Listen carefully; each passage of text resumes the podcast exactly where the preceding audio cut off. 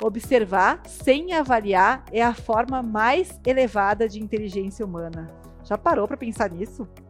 Na comunicação, é preciso saber distinguir observações isentas de avaliações associadas. E a gente fala mais sobre isso no podcast Comunicação Não Violenta. E sobre esse tema, indico o livro Comunicação Não Violenta: Técnicas para Aprimorar Relacionamentos Pessoais e Profissionais, do Marshall Rosenberg, que vale a pena conferir.